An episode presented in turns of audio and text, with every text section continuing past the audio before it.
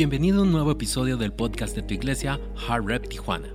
Esperamos que este mensaje sea de gran bendición para tu vida.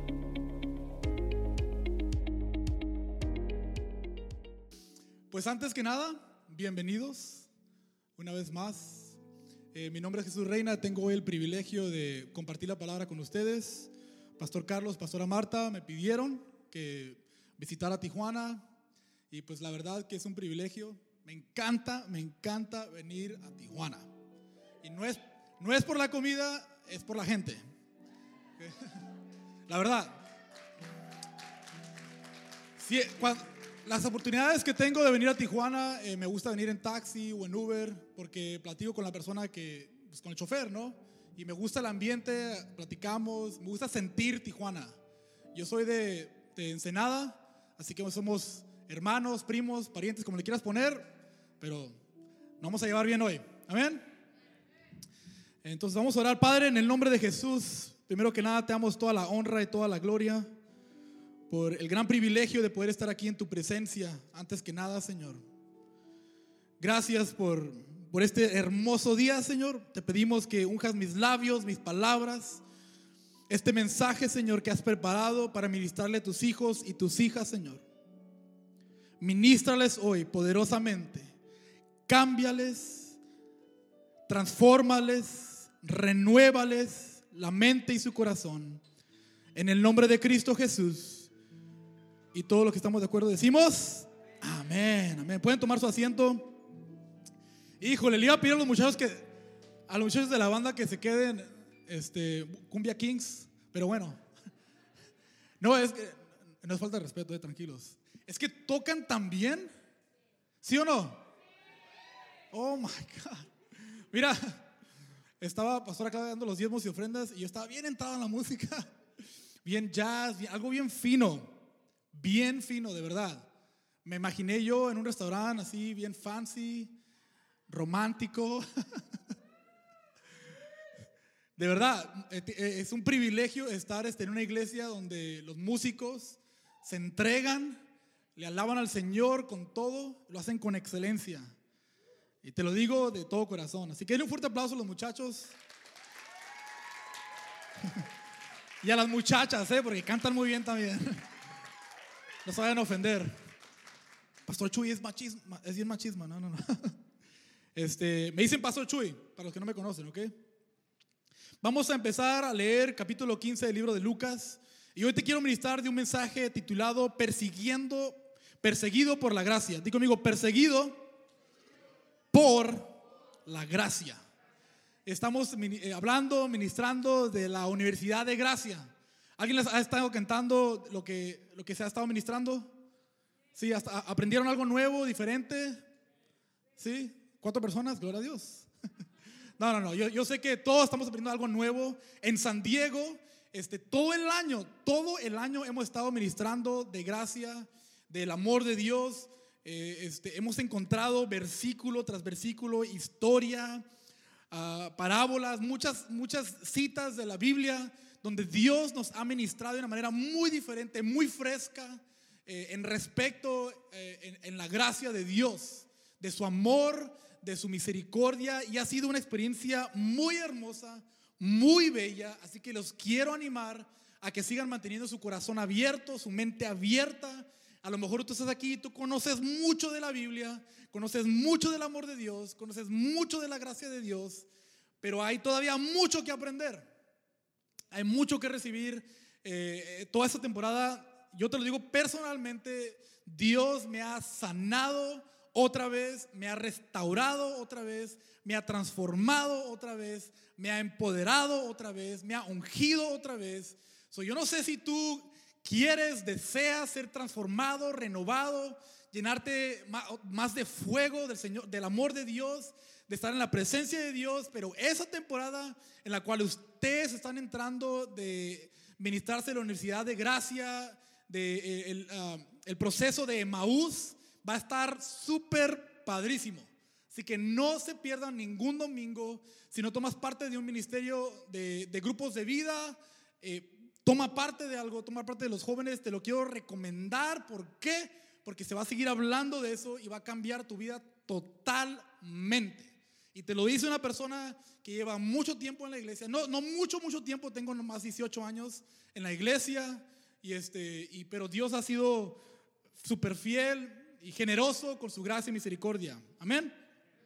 Entonces Lucas 15 eh, es, el hijo pródigo, muchos han escuchado esta historia, pero en el contexto de ser perseguido por la gracia de Dios, dice versículo 11, un hombre tenía dos hijos, el hijo menor le dijo a su, al padre, quiero la parte de mi herencia ahora, antes de que mueras. ¿Alguien conoce hijos que exigen mucho? Quiero esta ahorita. ¿Sí, padres? ¿Madres? Ni modo, queríamos líderes. Ahí lo tienes, el que exige. Mis hijos exigen también. Quieren todo. Les voy a enseñar algo, un, este, un, tip. ¿okay? Cuando vayas de compras o vayas a donde seas a comprar comida, lo que sea, y, este, tus hijos quieren algo, diles, ok, pero primero vamos a ver toda la tienda, a ver si te gusta algo mejor todavía. Y el 99.9% de las veces tus hijos siempre van a escoger algo bien chiquito que cuesta mucho menos de lo primero que vieron. Amén. Gracias, pastor. Eso fue gratis. Mis hijos llegan ahí y siempre quieren todo. Y yo les digo, sí, claro que sí. ¿Por qué no? Por fe, hermano. Pero primero vamos, vamos por todos los pasillos. Hay una tienda ya que se llama Dollar Tree, la tienda de dólar. Me encanta esa tienda. Eh, casi cada otro domingo, eh, sábado, vamos, vamos ahí. Yo les digo, les voy a eh, les voy a dejar que escojan tres cosas, lo que quieran de aquí. En serio, papá, en serio, tres cosas. Les encanta. No soy codo, okay? no soy tacaño, tranquilos. Pero es, es ser sabio. ¿Ok? No permitan que sus hijos manipulen la herencia que ustedes tienen para ellos. Ahorita te voy a explicar por qué. Mira, ah, me acabo de gastar casi. Bueno, mejor no. Ya, digo conmigo, regresa, Pastor Jesús. ok, ¿de qué estoy hablando? Estoy hablando del hijo pródigo, perseguido por la gracia. Ok. Versículo 13 dice: Pocos días después, el hijo menor empacó sus pertenencias y se mudó a una tierra distante donde derrochó todo su dinero en una vida desenfrenada. Versículo 14, al mismo tiempo que se le acabó el dinero, hubo una gran hambruna en todo el país y, di conmigo, ¿y? ¿Y qué? Comenzó a morirse de hambre. ¿Alguien se está muriendo de hambre ahorita? Mentirosos. Eso no es morirse de hambre. Todos hemos dicho, ay, me muero de hambre. ¿Quién ha dicho eso? Cada, todos los días decimos, ¿no? Me levanto, ay, me muero de hambre. Acabas de comer y ya estás pensando en qué comer después. Así somos, así somos, de verdad. Eh, hasta, hasta el siguiente día, ¿qué voy a comer el siguiente día? Eso no es morirse de hambre, honestamente. Ok, pero es un, eh, le, hemos quitado el verdadero significado de qué es morirse de hambre. Quizás alguien aquí ha experimentado eh, vivir en las calles, vivir en las pobrezas y verdaderamente qué es vivir muriéndose de hambre. Es horrible, horrible, horrible este, vivir de esa manera. te quiero, quiero eh, explicarte de esta manera. A lo mejor eh, tú no lo has experimentado a ese nivel. Pero imagínate una persona que está en el hospital y se está muriendo, no de hambre, de salud, de una enfermedad. Eh, eh, el, decir se está muriendo de hambre, se está muriendo, es que se está, literalmente se estaba muriendo el hijo menor. O imagínate estar enfermo, estar tan desnutrido, ok, todo huesudo, con manchas. Así tanto de hambre que se estaba muriendo, físicamente estaba muriendo de hambre. primero empezó con toda la herencia que su padre le dio, le dio todo y se lo gastó al instante. Qué feo es eso, ¿no? ¿Te ha tocado que alguien te da algo y te lo gastas al instante? Te pagan a la semana, te pagan al día, te va muy bien y te emocionas y dices, me merezco algo porque trabajé bien duro y te lo vas y te lo gastas. Y luego te sientes feo, honestamente. Te sientes feo eso. Es que nos, no, se nos olvida que viene de Dios. Si te lo digo en el contexto de lo espiritual, la mayoría de nosotros cuando hay falta de amor y de gracia es porque te estás muriendo de hambre espiritual. cuando hay una deficiencia de vivir en la presencia de Dios? ¿Cómo sabes que te estás que hay deficiencia o, o estás a punto de morirte de hambre espiritual? Es cuando batallas en amar a tu prójimo. Cuando batallas en honrar, en respetar, en querer, en, en- amar, en mostrar gracia, misericordia a tu vecino, a tu prójimo, a tu enemigo. Di conmigo, ah, caray. Se quedaron bien callados. Yo he batallado ahí. Yo me he encontrado ahí. Como cristiano, como creyente. Se siente horrible. Yo, era, yo estaba consciente de que yo estaba mal en sentirme así de una persona, de un cristiano, de un líder. En mí, en tu iglesia, no aquí en Tijuana, allá en San Diego, ¿eh? Aquí todos son súper cariñosos y llenos de amor y de gracia. Tres personas, ¿qué pasó, hombre? Claro que sí.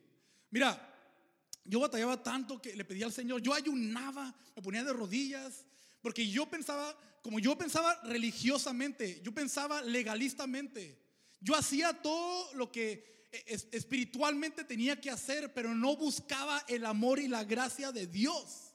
Entonces yo batallaba con este varón de la iglesia. Imagínate estar al lado de una persona que te cae mal que te cae mal porque conoces su pecado, conoces su error, conoces su maldad, conoces cómo se comportan, no te caen, o sea, no te cae para nada, pero son cristianos. Imagínate estar sentado de esa persona ahorita al lado, no mires a tu lado, mírame a mí, ok, no se vayan a ofender. Dice, habla pastor, habla pastor. Imagínate estar sentado y alabando al Señor, alabando al Señor, alabando al Señor al lado de esta persona y dentro de ti estás que te mueres que le quieres dar un codazo de por hipócrita a este varón. Ay, qué hipócrita, mira, mira el show que hace. ah, gloria a Dios, aleluya, está hasta llorando, hasta bueno para actuar. Y tú ardiendo, dentro de ti estás que te arde. Eso es la falta de amor y gracia en ti, en mí mismo. Y no me gustaba. Yo miraba a esa persona y lo miraba desde lejos y ya me caía gordo. De verdad, de verdad. Ya soy libre de eso. ¿eh?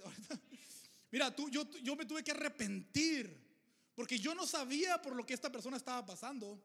Yo no sabía por qué hacía lo que hacía. Yo no sabía por qué se comportaba como se comportaba. No era mi trabajo juzgar, criticar, analizar. Yo, no era mi trabajo calificarlo o descalificarlo. No es mi trabajo. No es tu trabajo. Era mi trabajo amar, honrar, respetar, querer, con gracia, con misericordia. Ese era mi trabajo. Y cuando yo me arrepentí, yo, no el hijo pródigo, yo, el hijo mayor, quizás. Hasta cuando me arrepentí, lo pude ver y lo pude abrazar y querer. Y no te miento, cada vez que lo miraba, hasta me reía.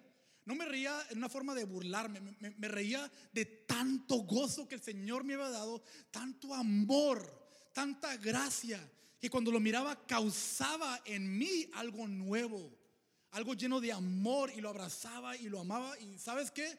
Es el mejor, uno de los mejores sentimientos de ser libre, de ser tan legalista y tan religioso. Es feo vivir así. Y a, a lo mejor tú no eres esa persona, a lo mejor tú eres la persona la cual me caía mal. Di conmigo, ah, caray. Dios, fíjate, Dios nos permite cometer errores para mostrarnos que es lo que está dentro de ti. Eh, Dios usó a este varón para exponer la condición de mi corazón, para exponer la falta de amor y gracia en mí. Fíjate, el líder, el pastor espiritual, el que dirige. Y hay una deficiencia, había falta de amor y gracia para mi hermano. Sin yo saberlo, yo sintiéndome el cristiano más santo y más perfecto. No voy a decir que era peor, pero a lo mejor sí. Ahí se los voy a dejar. Yo no sé si tú, pero cuando, cuando leí esta parábola, siento como que si el hijo pródigo ah, entró en razón aún, o sea, le faltó mucho para entrar en razón. No había, no se había arrepentido verdaderamente, eh, estaba desesperado y su padre aún así lo estaba esperando. Había una expectativa de esperarlo con amor. Y no es hasta que el hijo regresa que en verdad se arrepiente porque fue encontrado por la gracia del Padre. Leímos en versículo 25, 28 del capítulo 15 de Lucas, dice, mientras tanto el hijo mayor estaba trabajando en el campo, cuando regresó oyó el sonido de música y, baile en la casa y preguntó a, de a uno de los sirvientes que pasaba, tu hermano ha vuelto, le dijo. Y tu padre mató el ternero engordado, celebramos porque llegó a salvo. El hermano mayor se enojó y no quiso entrar. Así nos pasa a todos. Cuando este varón entraba, yo me enojaba. Yo me frustraba. Honestamente. ¿Por qué? Por falta de amor y gracia. ¿Qué es lo que hace Dios? Expone tu corazón. Dios a veces utiliza a esos, al hijo pródigo para exponer tu corazón. A lo mejor tú eres el hijo pródigo y sientes pena, sientes vergüenza, sientes que no te lo mereces. Pero cuando se trata de la gracia de Dios, también la gracia de Dios nos libera de la vergüenza. Cuando eres perseguido por la gracia de Dios, si estás tomando notas, apunta esto. La gracia de Dios nos libera de la, vergüenza. ¿Cuántos han sentido vergüenza? Pena. Nada más yo. Mira, te voy a leer este versículo. En Lucas 15, 15 y 18 lo acabamos de leer. Dice, cuando finalmente entró en razón, se dijo a sí mismo en casa, hasta los jornaleros tienen comida de sobra y aquí estoy yo, muriéndome de hambre. Versículo 18, volveré a la casa de mi padre y le diré, Padre, he pecado contra el cielo y contra ti. Lucas 15, versículo 17 y 18. La gracia que el padre le mostró a su hijo cuando aún estaba lejos, lo liberó de la vergüenza que él ya sentía que había pasado y también de la vergüenza que le esperaba ante la comunidad. En los versículos 15 y 14 dice, convenció a un agricultor, convenció a un agricultor local que le cortara, que lo contratara, y el hombre le envió al campo para, para que le diera a comer a sus cerdos.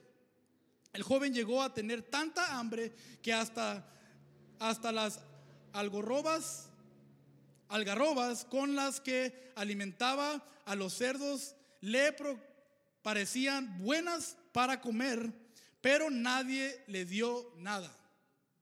Digo conmigo, caray. La gracia de Dios nos libera de la vergüenza. Fíjate qué tan interesante es esto, que desde lejos, digo conmigo, desde lejos, desde lejos el Padre lo vio, desde lejos empezó a, preparar el banquete. cuando, cuando la vergüenza, cuando tú vives en vergüenza es que el enemigo ha tomado el control de tus emociones por tu pecado, por tu error. Y eso es lo que nos permite o nos detiene a, a no recibir la gracia de Dios, a no aceptar el amor de Dios. Y es bien difícil, es bien difícil cuando tú te equivocas o cuando conoces a alguien que se equivoca y tú conoces su error, uno mismo causa que ellos se sientan avergonzados. Uno mismo causa que se sientan apenados. Uno mismo ya es duro suficiente, a sí mismo.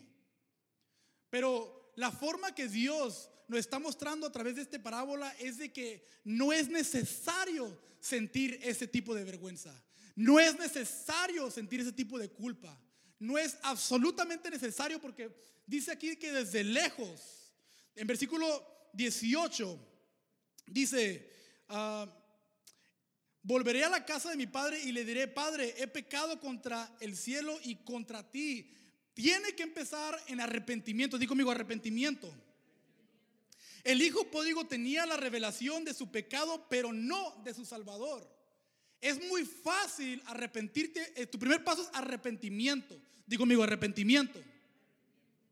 Y luego después es conocer tu Salvador. Cuando tú conoces a Cristo genuinamente, cuando tú abres tu corazón a Él, empiezas a conocer su gracia, su misericordia, su amor. Y cuando tú vives así, no vives en, en la vergüenza, no vives en juzgar a alguien, en criticar a alguien, en querer vengarte de alguien porque te han hecho mal.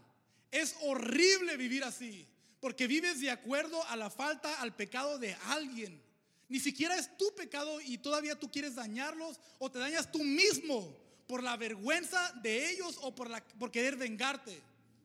Yo he vivido de las dos maneras. Yo he, yo he sido la víctima y he sido el que daña. Y yo creo que todos hemos pasado por eso. Todos a un, a un, punto hemos dañado a alguien o hemos sido dañados. La mayoría de las veces cuando tú dañas a alguien es porque has sido tú dañado primero y no te has arrepentido, no has confesado, no has abierto tu corazón a Dios y estás completamente perdido. El hijo estaba completamente perdido, no sabía lo que estaba haciendo. Y aún así, la gracia de Dios, desde allá, desde lo más lejos, desde la vergüenza, ya lo estaba persiguiendo, ya lo estaba alcanzando, ya lo estaba agarrando. Dios no estaba buscando si tenía vergüenza o pena. Dios ya lo amaba, ya lo quería, ya lo aceptaba. El padre, dice la parábola que el padre sabía que su hijo ya venía de regreso. Dijo conmigo, ya viene de regreso. Cuando la comunidad, fíjate, escribí esto ah, eh, en mi nota, ¿no? Y eh, a veces que nos gustan escuchar como frases. ¿Alguien gusta frases?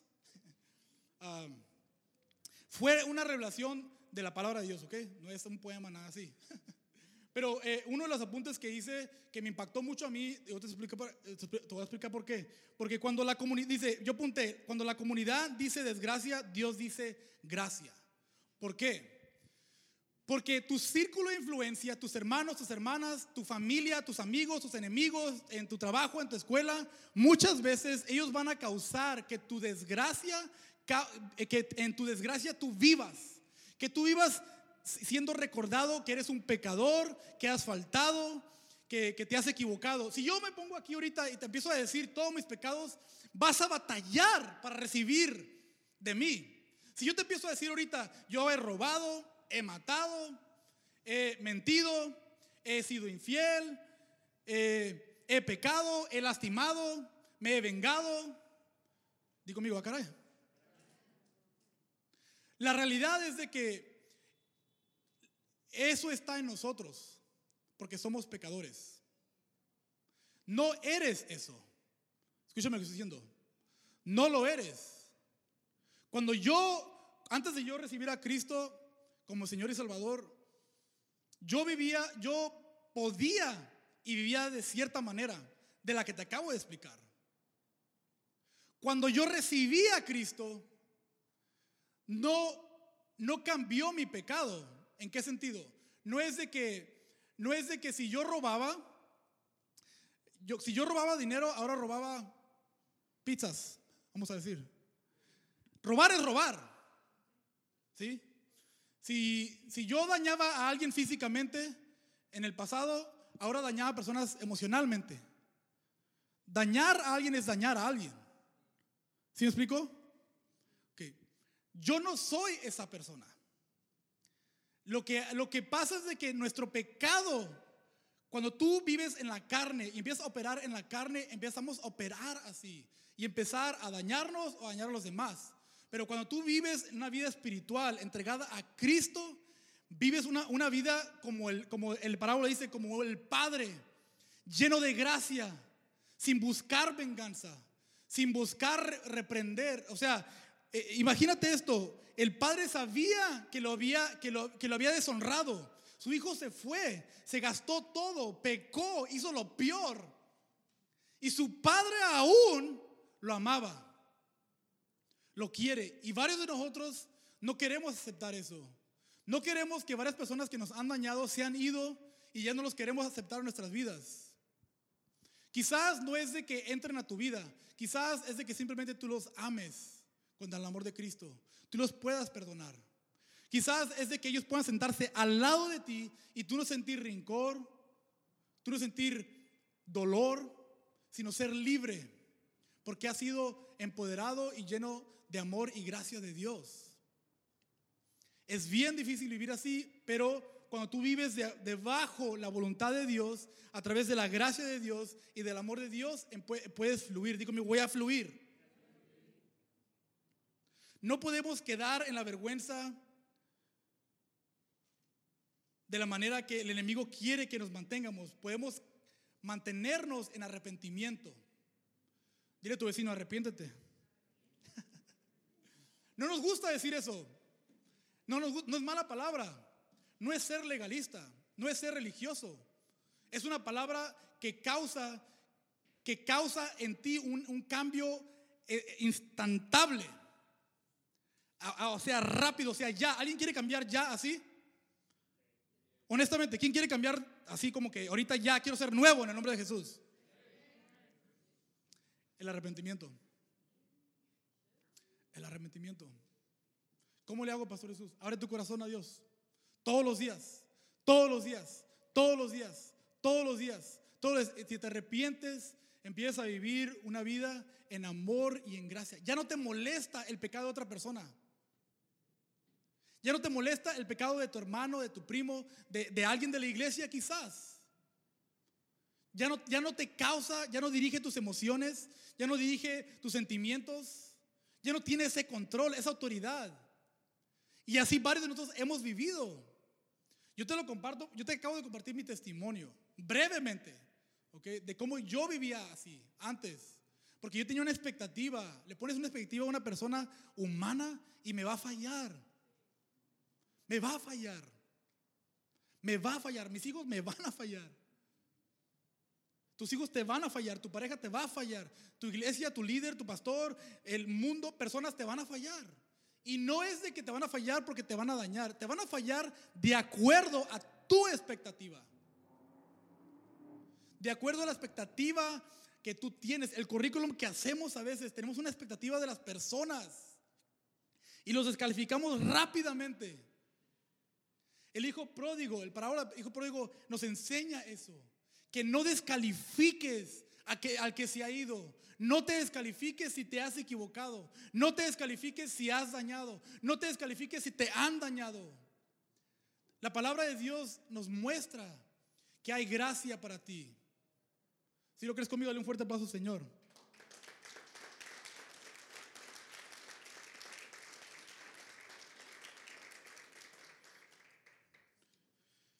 Sé que quizás e, e, esta enseñanza me encanta porque yo quiero que todos bateamos en esta área. Todos. Todos. No, sé cuántos de ustedes conocen mi testimonio. Yo soy, como le dice, soy, soy Ensenada. Este, fui violentamente abusado mentalmente, físicamente, verbalmente y sexualmente. A mí me quemaron las manos en el fuego, las pusieron en el fuego. Aquí está mi cicatriz, si las quieres ver. Si no me crees, ¿eh? Este, me colgaron, me iban a, cortar, me, iban a cortar los brazos. Eso fue en Ensenada. Si no me gustaba, lo comía, lo vomitaba, me decían que lo comiera. Y estoy hablando de mi familia, de mi propia familia. ¿okay? Ah, y, tengo, o sea, exageradamente dolor, daño increíble, que humanamente, muchas, muchas preguntas, ¿cómo le haces, Pastor Chuy? La verdad es que yo no lo hice, lo hizo Dios. Dios ha sanado. Yo amo a todas estas personas que me dañaron. genuinamente los amo, los amo con todo mi corazón. Los, los perdoné hace mucho y yo recibí, er, cuando yo, yo recibí a Cristo, yo recibí libertad. Cuando tú recibes a Cristo, recibes libertad. Libertad de que de todo el daño que te hicieron, todo el daño que tú hiciste, si tú, eres, si tú vienes de un, lugar violento, de pecado oscuro, donde no hay, hay falta de amor, hay falta de gracia, se te va a hacer difícil vivir de esa manera. Pero cuando tú vienes a los pies de Cristo y conoces el verdadero amor, el amor de Dios, el amor agape, el amor de gracia, de misericordia, empiezas a vivir así. Ya no, ya no vives para los demás, vives para Cristo. Es por eso que es fácilmente para mí perdonar. En, inglés hay una frase que dicen uh, backstab. Te, te, te, te traicionaron por la espalda. No sé cómo, cómo dirías aquí en español. Backstab. ¿Cómo? Apuñalado por la espalda. Pues yo he sido apuñalado por la espalda, por enfrente, por los lados, por donde sea. en serio. En serio. Y es horrible. No, no, es bonito ser traicionado por tu familia, por tus amistades, por los que tú les entregas toda la confianza. Pero si tú quieres entrar conmigo a una nueva era de gracia y misericordia, tienes que entregárselos a Dios. El hijo pródigo no sabía eh, nada de lo que hacía. Era pura ignorancia. Los que me dañaron era pura ignorancia. ¿Ignorancia de qué? Del amor de Dios. De la gracia de Dios. Ellos no conocían a Dios. Los que te dañaron no conocían a Dios. Y a lo mejor te decían que, a lo mejor iban a la iglesia, a lo mejor te decían, pero mira, el conocer a Dios es amar a tu prójimo. Es lo que nos enseña la palabra. ¿Cómo me puedes amar a mí si no, si no amas a tu prójimo? Me encanta cuando, cuando un cristiano empieza a hablar de la ley, de los mandamientos, pero batalla en amar a, su prójimo. ¿A, qué hay que tomar una pausa ahí y empezar ahí. Antes de que querer seguir todas las leyes, todos los mandamientos, empieza ahí. Ama a tu prójimo. No escojas el amarlos. No, no digas los voy a amar de lejos. Porque así no te ama Dios. Ese no es el amor agape, ese no es el amor de Dios, esa no es la gracia que te está alcanzando, te está atrapando. Y varios de ustedes están aquí y, han querido correr de esa gracia. Porque sientes que no te lo mereces. ¿Cómo es posible, Pastor Jesús, que yo me merezco el perdón? Pues es que humanamente no te lo mereces. Si yo te diría todo con detalle lo que me hicieron, tú dirías, no se lo merecen. Yo tengo familia en, en varias prisiones. Y yo he visitado y miro los escucho y yo, yo siento en mi corazón, ellos no merecen estar en la prisión, porque son buenas personas. Simplemente hicieron actos malos, equivocados. Varios de ustedes creen que alguien se merece algo. Tú crees que te mereces algo. No es cierto. Lo único que te mereces es el amor y la gracia de Dios.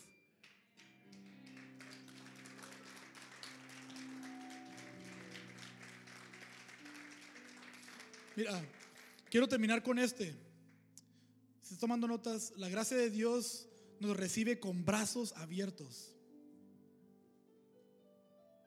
Con brazos abiertos. Con brazos abiertos.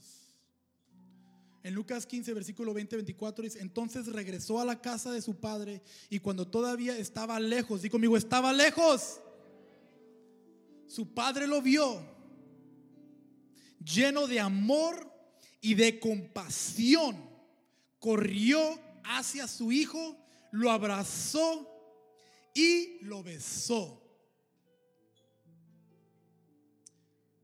Cuando eres atrapado, agarrado por la gracia de Dios,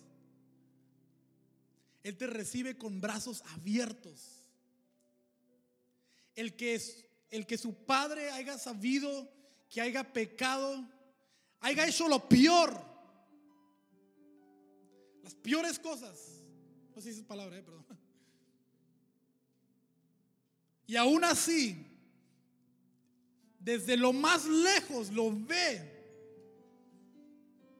y se llena de amor y de compasión yo no sé cuántos de ustedes se han sentido tan lejos de Dios. Hay personas que no vienen a la iglesia porque no se sienten dignos de estar dentro de una iglesia. ¿Cuántos de nosotros religiosos hemos dicho o hemos pensado, esa persona no puede entrar a una iglesia? A lo mejor aquí no, pero a lo mejor lo has pensado. ¿Cómo esta persona puede entrar a una iglesia? por la gracia y misericordia de Dios. Porque aquí existe la gracia y la misericordia de Dios. El que Dios nos diga desde lo más lejos, imagínate ahorita, tú estás de lo más lejos, estás perdido, estás en el pecado, en el momento de pecar o en el momento del pecado, estás ahí ahorita. Y Dios desde lo más lejos te mira. Y lo primero que hace Dios es se llena de amor, no la mitad, no tercera parte, pero se llena de amor, se llena de gracia, se llena de compasión se llena de misericordia, se llena de gozo y corre, dice la palabra de Dios, que corre su Padre, no camina, no lo espera a Él, sino que corre hacia su Hijo y lo abraza. Imagínate un Cristo viviente, un Dios que baja de su trono, se quita su corona, corre hacia su Hijo que ha estado perdido, que se ha equivocado que ha pecado, corre hacia Él, lleno de amor, lleno de gracia, lleno de compasión, lleno de misericordia, lleno de perdón, con gozo, con felicidad. Corre hacia Él y lo abraza, lo toma con sus brazos y lo abraza, lo sostiene y lo besa. Imagínate ese es el Dios que tú y yo servimos. Ese es mi Dios. Cuando yo peco, cuando yo caigo, cuando yo me equivoco, Dios corre hacia mí y con su gracia me agarra, me arrebata del pecado, me arrebata de la oscuridad y me abraza y me dice, hijo, te amo. Eres digno, eres elegido, eres ungido, eres perdonado. Eres amado. Y con su gracia me abraza. Y merecidamente. Y me quebranta. Imagínate el hijo pródigo, imagínate tú. Imagínate que alguien corra hacia ti. ¿Sabes? La persona que quemó mis manos fue mi mamá. Tenía cinco años de edad. Ella no estaba bien. Fue una persona bien dañada. Yo amo a mi mamá ahorita, ok, ya está bien, ya vivimos muy bien, yo la amo, yo la quiero, yo le ruego que se venga a vivir conmigo. Es así tan buena mi, relación con ella, ok. Y ella nos abandonó, nunca voy a olvidar de esto. Eh, nos, nos, abandonó a mí y mis hermanos, entonces vivimos en la calle por un buen tiempo, en la calle como niños de la calle. Y yo vendía dulce y cajas de cereal, porque ella mandaba, de San Diego mandaba cosas a Ensenada, sin ella saber la condición de nosotros ella mandaba a mis abuelitos porque nos quedamos con mis abuelitos. Yo venía con una bolsa negra llena de, dulces. Eh, ah, por la cuadra venía caminando y miro a mi mamá. La reconozco. Lleva mucho tiempo que no la miro. Yo, imagínate un niño, 5 o 6 años de edad.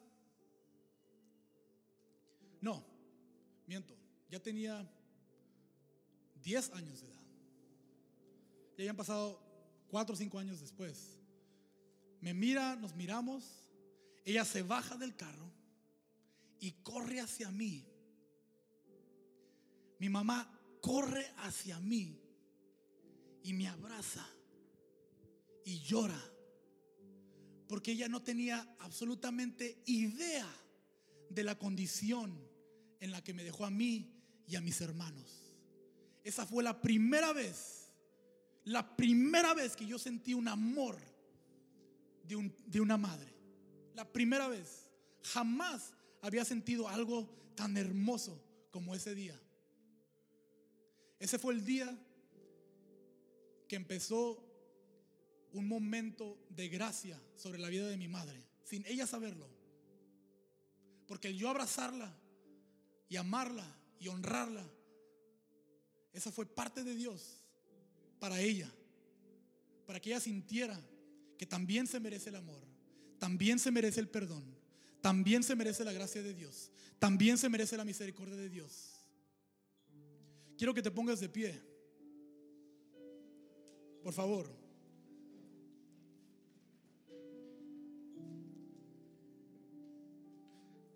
La gracia de Dios no solo te permite arrepentirte verdaderamente. no solo te quita la vergüenza, pero también te permite vivir plenamente en Dios.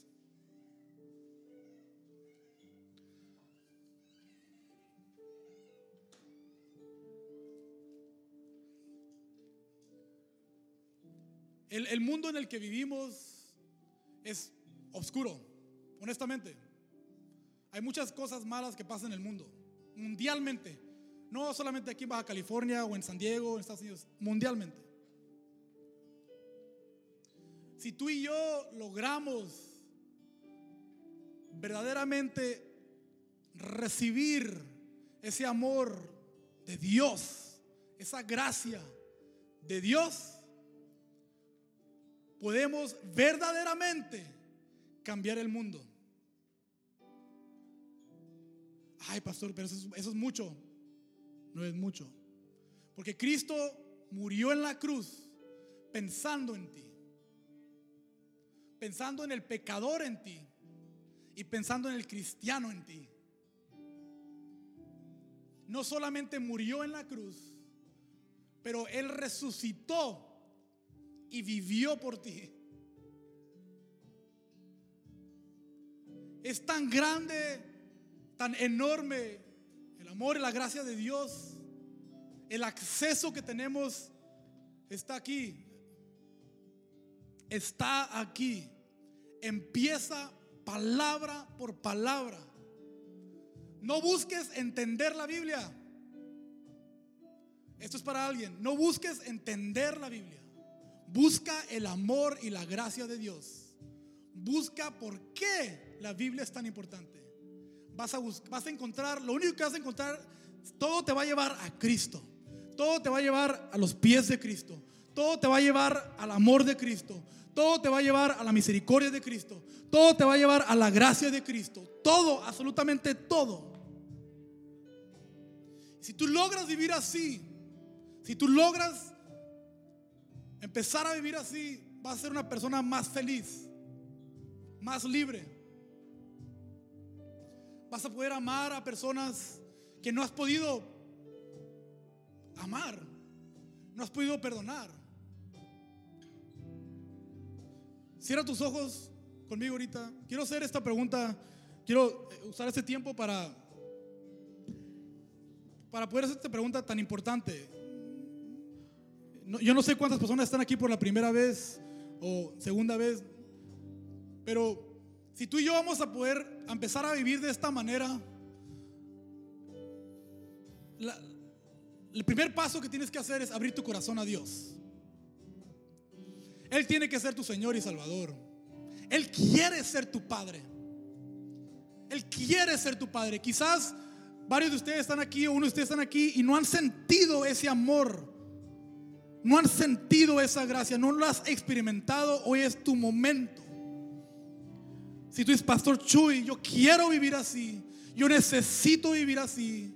No sé qué hacer, no sé cómo hacerlo. Hay personas que tengo que soltar, tengo que perdonar. Yo mismo me tengo que perdonar, yo mismo tengo que ser libre. Yo quiero poder amar así, quiero poder perdonar así, quiero poder compartir esa gracia, modelar esa gracia que Dios tiene para nosotros. Lo puedes hacer si tú abres tu corazón a Dios. Así que si tú estás aquí, tú dices, Pastor Chuy, yo quiero hacer eso. Yo quiero orar contigo. No te voy a hacer que, hagas nada más que alzar tu mano. Yo quiero saber con quién voy a orar para que puedas empezar a vivir de esa manera. ¿Hay alguien aquí? Alza tu mano. Dios te bendiga, miro tu mano. ¿Alguien más? Dios te bendiga, miro tu mano. Dios te bendiga, miro tu mano. Dios te bendiga, miro tu mano. Manténla alta. Manténla alta. Manténla alta. Dios te bendiga, miro tu mano. Si tú eres cristiano, si tú eres creyente, si tú eres líder aquí, y tú has batallado con un líder, a lo mejor este líder ya no está aquí. A lo mejor este hermano o hermana ya no está aquí en la iglesia. Pero hubo un conflicto. Y en tu corazón quizás no has podido perdonarlos. Este es tu momento. Este es tu momento. Quizás lo que te hicieron no fue justo. lo que me hicieron a mí no fue justo. En los ojos de- del- del ser humano no es justo el daño humano. Pero el amor de Dios lo cubre, lo sana, lo restaura absolutamente todo. Y si tú estás aquí y si tú quieres vivir así, yo quiero que tú digas esta oración conmigo fuertemente. Quiero que digas, Señor Jesús, hoy abro mi corazón y te pido que me perdones. Perdona todos mis pecados, todas mis ofensas. Si te he dado la espalda, si me he alejado de ti, perdóname Jesús. Hoy yo confieso que tú muriste en la cruz, resucitaste el tercer día,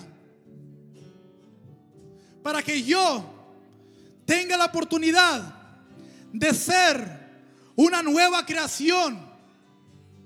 Hoy yo declaro ser una nueva creación.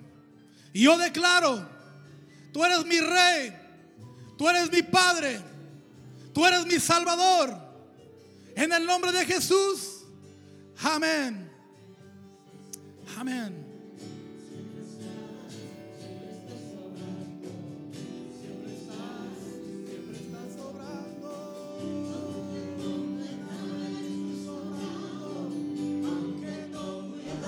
Estás sobrando, siempre estás, siempre estás sobrando.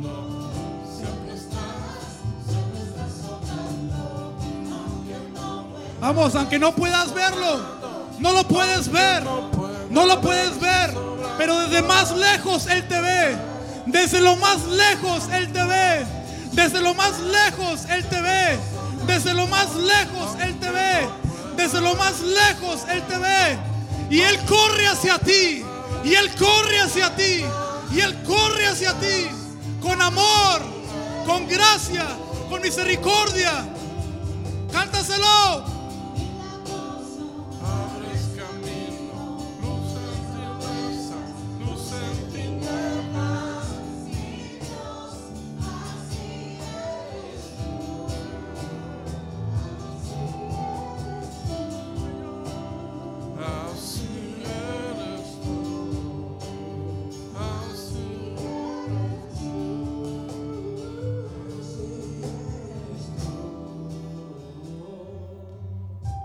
Quiero terminar con este pensamiento.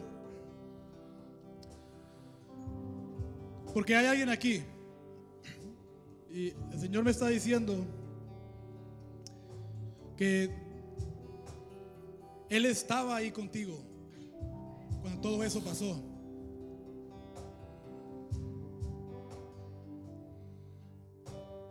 Nunca estuviste solo. Cuando te dañaron, Él estaba ahí. Si lo puedo poner en contexto así, Él estaba sobre ti y no te lo hicieron a ti, se lo hicieron a Él.